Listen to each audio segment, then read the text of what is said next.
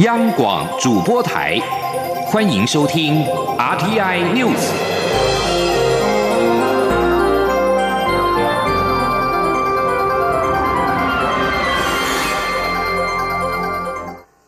各位好，我是主播王玉伟，欢迎收听这节央广主播台提供给您的 RTI News。今天是二零一九年五月八号，新闻首先带您关注财经焦点。由于美国总统川普扬言对中国加征关税，投资人忧虑加深，美股今天重挫，道琼工业指数盘中一度大跌超过六百点，收盘时以两万五千九百六十五点作收，下跌近五百点，跌幅百分之一点七九，是今年第二大。标准普尔五百指数收在两千八百八十四点，纳斯达克指数收在七千九百六十三点，跌幅都在百分之一点五以上，是今年第三大跌幅。另外，欧洲股市也受到贸易战的影响而收低。伦敦金融时报指数、德国法兰克福指数以及巴黎政商工会指数跌幅都有百分之一点六。领衔与中国贸易谈判的美国贸易代表莱特海泽六号表示，中国先前在会谈做出重大承诺，却又反悔，气得总统川普上调对中国商品所加征的关税。美国黄豆农民和工业在今天呼吁川普撤回对中国商品加征关税的威胁，并且迅速结束与中国的贸易争执。美国黄豆协会主席史蒂芬斯在声明当中表示，农民发现自己成为中国暴富的目标，贸易战拉长的造成的损害变得更大。中国是美国黄豆出口的主要市场，在中国对美国农民课征百分之二十五关税之后，去年的销售量比二零一七年下滑了百分之七十五，仅达约三十亿美元。而现在，美国的化学工业也面临类似的困境，也呼吁白宫迅速展开行动。川普再次宣布对中国调高关税税率，使得贸易战再掀波澜。由于外界关心我国产品是否沦为协助中国产品的洗产地，借以躲避关税的管道，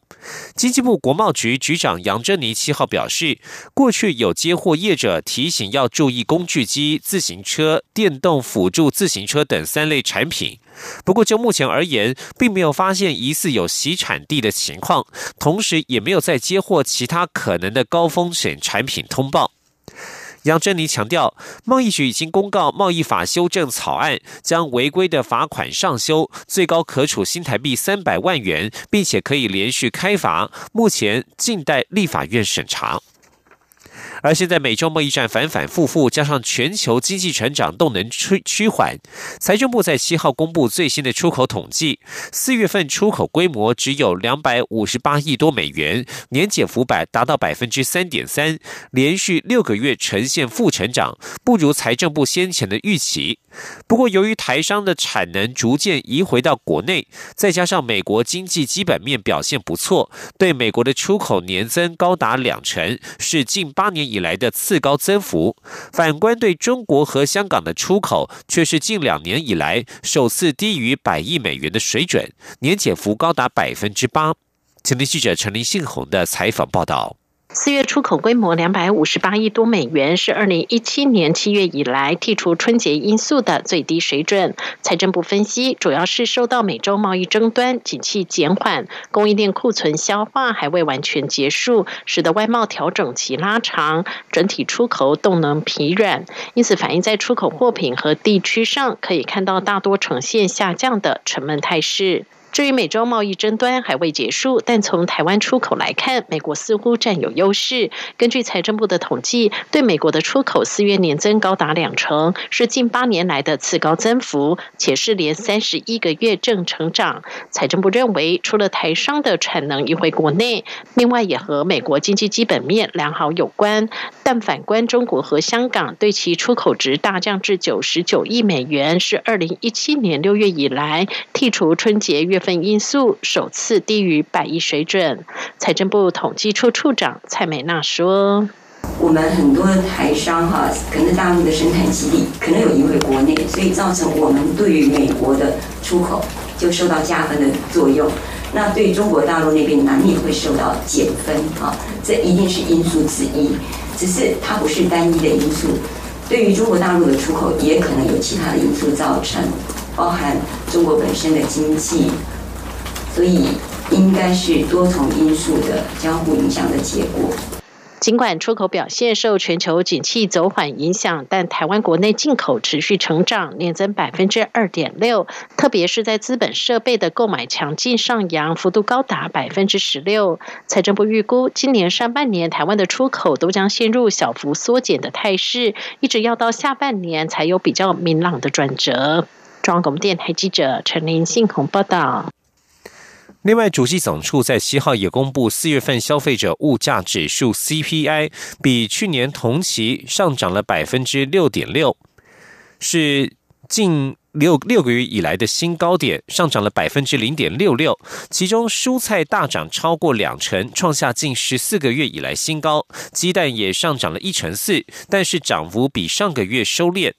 主计总数分析，蔬菜是受到三月中旬连日降雨以及产季交替的影响，加上去年基期较低，涨幅较为明显。但是整体的物价涨幅仍然是趋于温和平稳。继续关注的是自由经济示范区的议题。最近这个话题备受讨论。蔡英文总统七号受访时表示，政府的经济治理着重在在于提升各方面的竞争力，而非只靠关税一项。他并且认为，自经区最令人忧虑的是会造成商品的混淆，尤其是在美中贸易冲突之下，很容易被视为中国产品，或是要用台湾产品来回避美国的关税，这不是正常的做法。行政院长苏贞昌表示，自金区会让中国农产品没有把关的进口，经台湾产地洗一洗，MIC 变成 MIT，美国恐怕会对台湾严格课税，这对台湾来说非常不好。请听高网记者刘品熙的采访报道。台湾是否成立自由经济示范区，近来引发高度讨论。外界担忧，在中美贸易战下，中国产品利用自金区到台湾，透过洗产地变成台湾制。可能影响台湾制产品的声誉。对此，行政院长苏贞昌七号受访时表示，美中经贸大战持续升温，此时如果让中国各种制品经台湾一转变成台湾制出口，美国恐怕会对台湾严格课税。他说：“川普总统宣布就要对中国两千亿美金的商品课税增加到二十五趴，这种时候。”如果让中国的各种制品经台湾一转，啊，中国制变成台湾制出去，台湾不但会被怀疑是中国制品的起产制地的国家，以至于连美国都对台湾来严格来课税的话，那我们台湾真的受不了。苏贞昌指出，自金区使得区内外不公平，会让中国农产品没有把关的进口。经台湾一洗，中国制变成台湾制，MIC 变成 MIT，这非常糟糕。国民党此时推自金区很奇怪，对台湾很不好。苏贞昌强调，目前台商大量回到台湾，光这几个月的投资就已经破两千亿，而且外资也一直加码。台湾在全世界自由贸易度的评比在前十名，台湾的超级创新则与美国、德国、瑞士同样位居全球前四名，代表台湾是自由贸易度最高的地方，让大家有信心。央广记者刘品熙的采访报道。而国民党翻出总统府秘书长陈菊在担任高雄市长任内，也支持自由经济示范区。陈菊子七号在脸书贴文说明，他在担任高雄市长时，针对自金区提出的“三要一不要”原则，包括了要金融服务、要港区再造、要产业转型，不要伤害农民的农业价值。他并且认为，不同时空、不同目标的政策主张不应该相提并论。在美洲贸易战升高的此时，推动自金区，除了政治目的及引发口水战之外，看不出对国家有何帮助。高雄市长韩国瑜提出设置自金区，引来讨论。不过，外界对于自金区、自贸区却常常是傻傻分不清。事实上，自金区是国民党提出打着前店后厂、委外加工的概念，在区域内着重原料进口、加工再出口。特别是开放现有管制农产品最受到反对。而自贸区则是自由贸易港区的概念，重点在于建立以物流和仓储为主的国际物流和转运中心，两者的简称差一个字，但是实质意涵可是天差地远。而高雄市长韩国瑜在七号重申，有关外界对于自金区的疑虑是管理方面的问题。如果自金区在高雄成立，只要让外面的农产品不要进来就好。而新北市前市长朱立伦则是强调，自金区没有洗产地的问题。面对美洲贸易大战，在符合法令规范下，把 MIC 变成 MIT，对台湾更有利。请听记者刘品熙的采访报道。高雄市长韩国瑜日前抛出设立自由经济示范区的构想后，近来引发高度讨论，朝野意见相左。对此，韩国瑜七号受访时表示，自金区是让高雄经济脱胎换骨一个非常好的机会，只要做好管理就好。但民进党却只抓着某一个点来修理或是批判，包括高雄市前市长陈菊、台南市前市长赖清德都曾经争取自金区，显示自金区对经济的帮助非常大，外界不需要有太多恐惧。台湾的未来一定要走向开放。他说：“其实是在管理。”如果自由经济贸易区在高雄成立了，我们让外面农产品不能进来就好，全部用我们这整个本地的农业加工完，当做原料，然后行销全世界。表态参选国民党内总统初选的新北市前市长朱立伦，近日也频频针对资金区发表看法。朱立伦七号主持广播节目时表示，由于选举到了，所以民进党面对自金区打出孔中牌，但自金区没有洗产地的问题，附加价值要到百分之三十五以上才是 MIT。如果不放心，标准也可以再提高到百分之四十到百分之五十。他强调，在符合法令规范下，把原来的 MIC 变成 MIT，可以为台湾创造机会与价值，让经济繁荣，有什么错？觉得很奇怪，把原来在大陆生产的、在大陆所做的东西，变成台湾来生产，台湾来创造价值，让我们的经济繁荣，有什么错呢？所以我们希望我们大家未来有机会再理性的来讨论。更何况，今天美中贸易大战的时候，回到台湾只有对台湾更有利。不要担忧美国会来报复台湾，你放一百二十个心，只要回到台湾来生产，符合产地证明、严格的管理，绝对我们是自由贸易的胜利者，绝对不会是失败者。朱立伦强调，台湾因为自由贸易而成功，未来更要不断开放。因此，国民党十五位县市长与党籍立委都非常支持自金区的理念与规划，这是国民党共同的政见。央广记者刘品熙在台北的采访报道。继续关注是医药议题。蔡英文总统在七号表示，中国政府再次阻挠 WHA 发出邀请函给台湾，甚至蛮横声称台湾缺席世界卫生大会 WHA 不会让国际防疫体系出现缺口。总统表示强烈的谴责，他不接受中国的讲法。总统并且强调，台湾有完整而且毋庸置疑参与世界卫生组织 WHO 世界卫生大会。中国越打压，只会让台湾人及国际社会越不满。确实，国际防疫不能有缺口。世界卫生组织七号表示，欧洲各地在今年前两个月有超过三万四千人感染了麻疹，其中大多数是在乌克兰。呼吁各国当局要确保抵抗力弱的民众接种疫苗，特别是如果他们计划出国旅行的话。WHO 发表声明表示，在欧洲地区四十二个会员国通报的三万四千三百起病例当中，光是在乌克兰就有超过两万五千起。疫情在乌克兰、罗马尼亚和阿尔巴尼亚造成十三人死亡。此外，在泰国、菲律宾和美国也出现了确诊病例。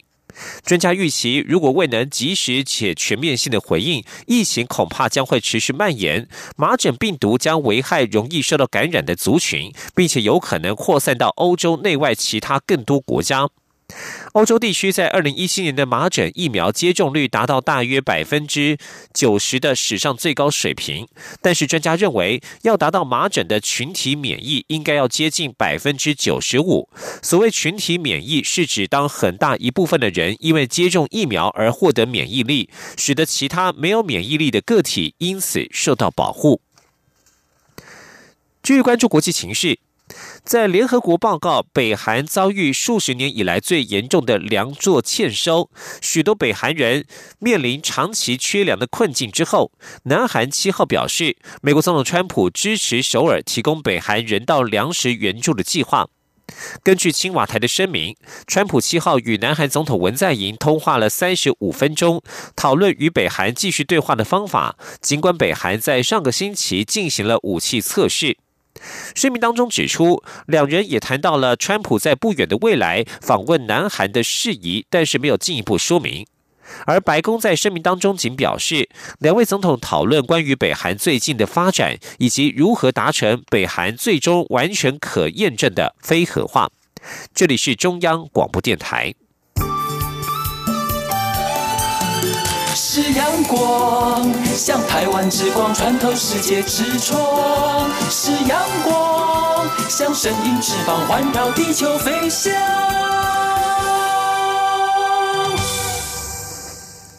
各位好，我是主播王玉伟，欢迎继续收听新闻。将焦焦点转到立法院，同婚立法期限将至，立法院目前有行政院版、国民党立委赖世宝所提与民进党立委林黛化所提出的三个版本尚待协商。立法院长苏家全七号出党团协商通知，将于五月九号明天星期四上午召集朝野党团协商三个版本的同婚专法。请记者郑林的采访报道。司法院大法官会议在二零一七年五月二十四日作出第七四八号解释，认为现行法令为保障同性婚姻违宪，要求主管机关在解释公告后两年内修改相关法律。随着五二四期限逼近，立法院司法及法制委员会五月二日进行同婚专法立法的首次协商，但当时林代化版尚未进赴二读，在场地委要求待进赴二读后再行协商，因此没有触及法案内容。苏家全办公室。七日发出开会通知，五月九日上午将就行政院提出的司法院释字第七四八号解释施行法草案、下一代幸福联盟委由赖世宝提案的公投第十二案施行法草案及林代化所提的司法院释字第七四八号解释即公投第十二案施行法草案协商。民进党团干事长管碧玲表示，党团会议还未针对同婚专法再开会讨论，目前还是维持开放态度。过去一直都是说。开放投票嘛？那目前没有新的党团会议有新的决议。那一致投票的部分，当然也有委员在提。但是，呃，这个都还需要党党会议才能决定。国民党团书记长吴志阳则说，每个党每个委员想法都不一样，没办法要求大家去支持哪个案子，大家就设法提出修正意见，慢慢达到共识。我觉得也是有机会啦。就是东修修西修修，最后达到一个共识也是有可能。因为这个事情其实照理说不是蓝绿的问题，是社会价值的问题。所以你看，有投公投的、挺同的、有蓝绿的都有，反同的、有蓝绿的都有。这不见得是是蓝绿对决，但政府就要有义务要把这些问题整合起来，为了社会的和谐，为了社会的认同。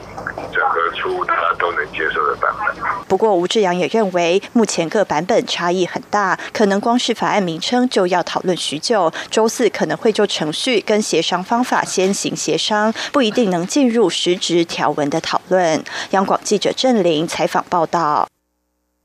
继续关注的是初选议题。民进党党内初选是否纳入手机民调，成为蔡赖阵营的攻防焦点。行政院前院长赖清德七号表示，基于制度稳定性，手机民调能否正确反映民意，与没有母群体会有作弊机会等问题之下，党中央应该沿用目前规定，以家户电话作为民调方式。赖清德并且强调，在进入关键时刻才要改变民调方式，不可不慎。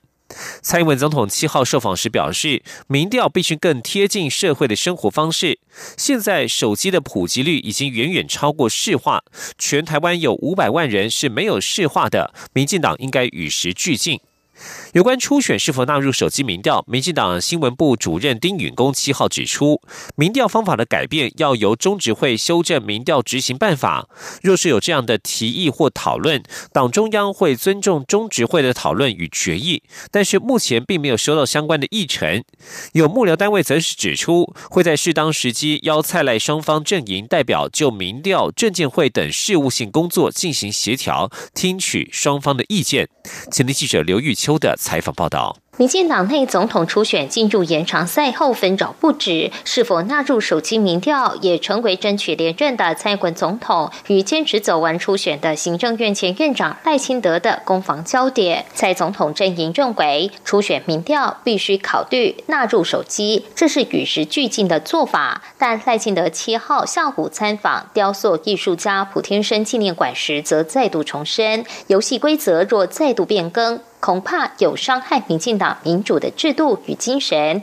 主张维持现有民调规则。对于是否纳入手机民调，民进党新闻部主任丁允恭七号受访时表示，民调方法的改变要由中执会修正民调执行办法，但目前并未有相关提案。如果有这样的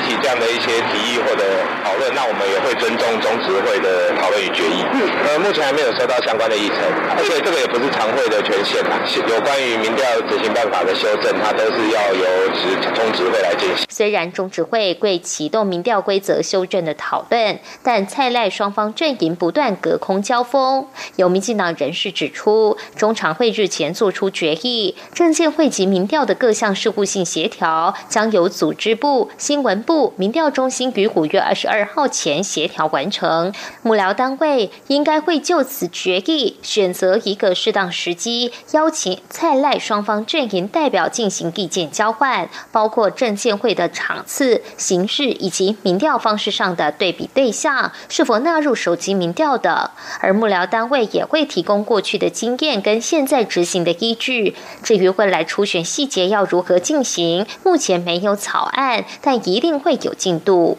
民进党中常会日前决议，授权总统初选五人协调小组到五月二十二号应继续进行协调，但眼看五月二十二号协调截止日一天天的逼近，蔡赖双方协调僵局未解，初选时程依旧卡关，攻防越演越烈。中广电台记者卢秋采访报道。而在国民党初选动态方面，国民党总统初选民调暂时没有纳入手机样本的规划，是否将无法反映年轻族群的声音？前新北市长朱立伦则是认为，这不只牵涉到手机，还有网络等各种方式，细节仍需要由各方讨论。最重要的是要反映真实民意，推出最强的候选人。而投入初选的红海董事长郭台铭则是没有对民调方式表态，仍然关注的是经济议题。他七号在脸书表示，用双腿论可以谈中国大陆必须转型，做出政治改革，台湾也需要有人带动经济腿往前跨。他说自己可以带领台湾经济跨出关键的一步。据关注两岸焦点。一名香港籍女子李倩怡在二零一七年弃保潜逃来台，至今仍未出境，入台证已经过期。移民署七号晚间表示，李倩怡逾期拘留，而且行踪不明，现在正在积极协寻。如果她提专案申请长期拘留，会依法受理。现年二十岁的李倩怡，曾经在二零一六年农历年间参与以保护流动摊贩为名的旺角骚乱事件。他后来被控两项暴动罪和一项袭警罪，以港币三千元（约合新台币一万一千七百元）保释候审。此案原定二零一七年一月十七号在区域法院在聆讯，但是律律师自从一月十二号起已经无法与他联络，香港法庭下令通缉。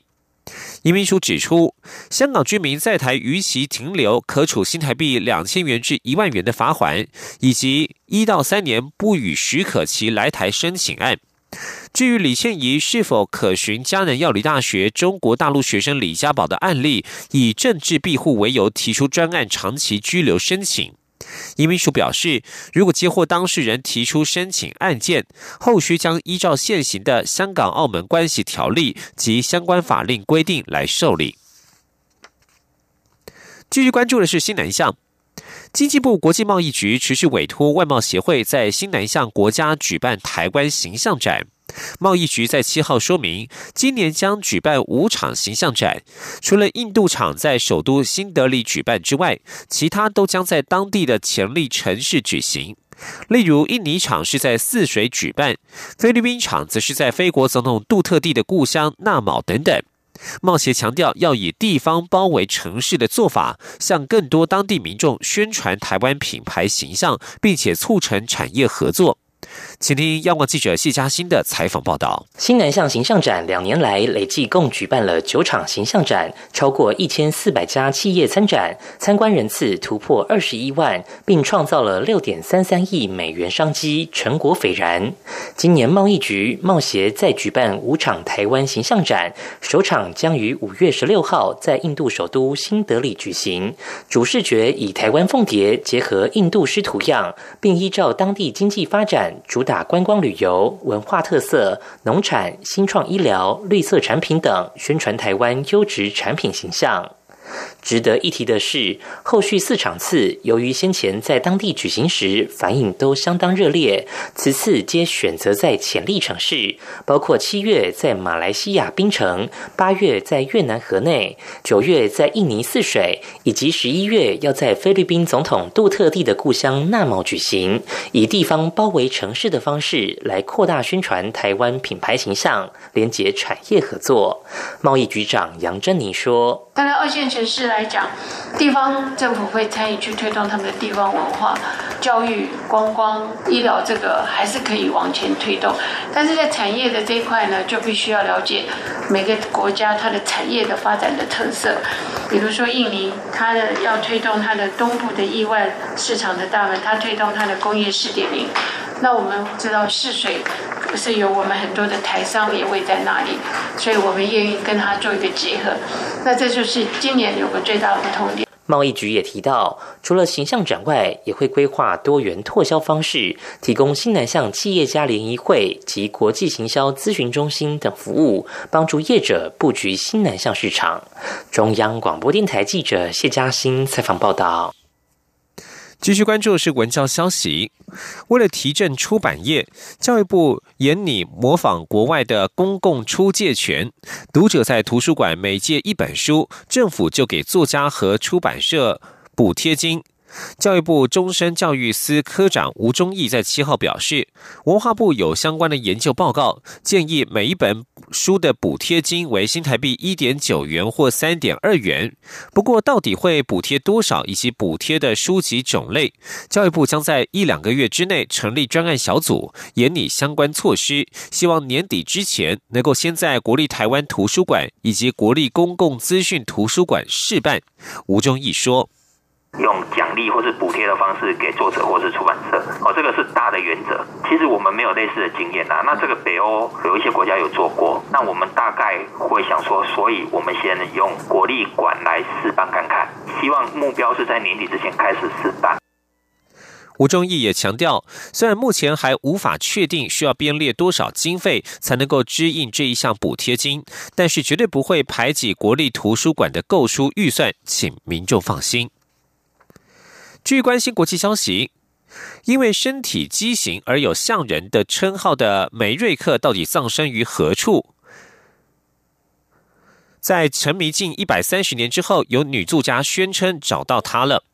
英国广播公司 BBC 报道，梅瑞克因为骨骼和软组织畸形，成了当时怪人秀的主角，后来变成医学研究的对象。他在一八九零年辞世之后，骨骼保存于伦敦皇家医院。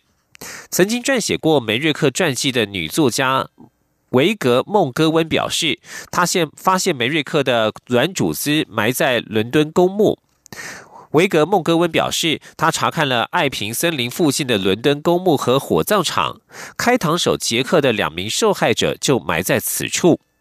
维格孟戈温表示，梅瑞克是在四月十一号辞世，而记载埋葬的日期是一八九零年四月二十四号，一切都符合，不太可能只是巧合。以上新闻由王玉伟编辑播报，这里是中央广播电台台湾之音。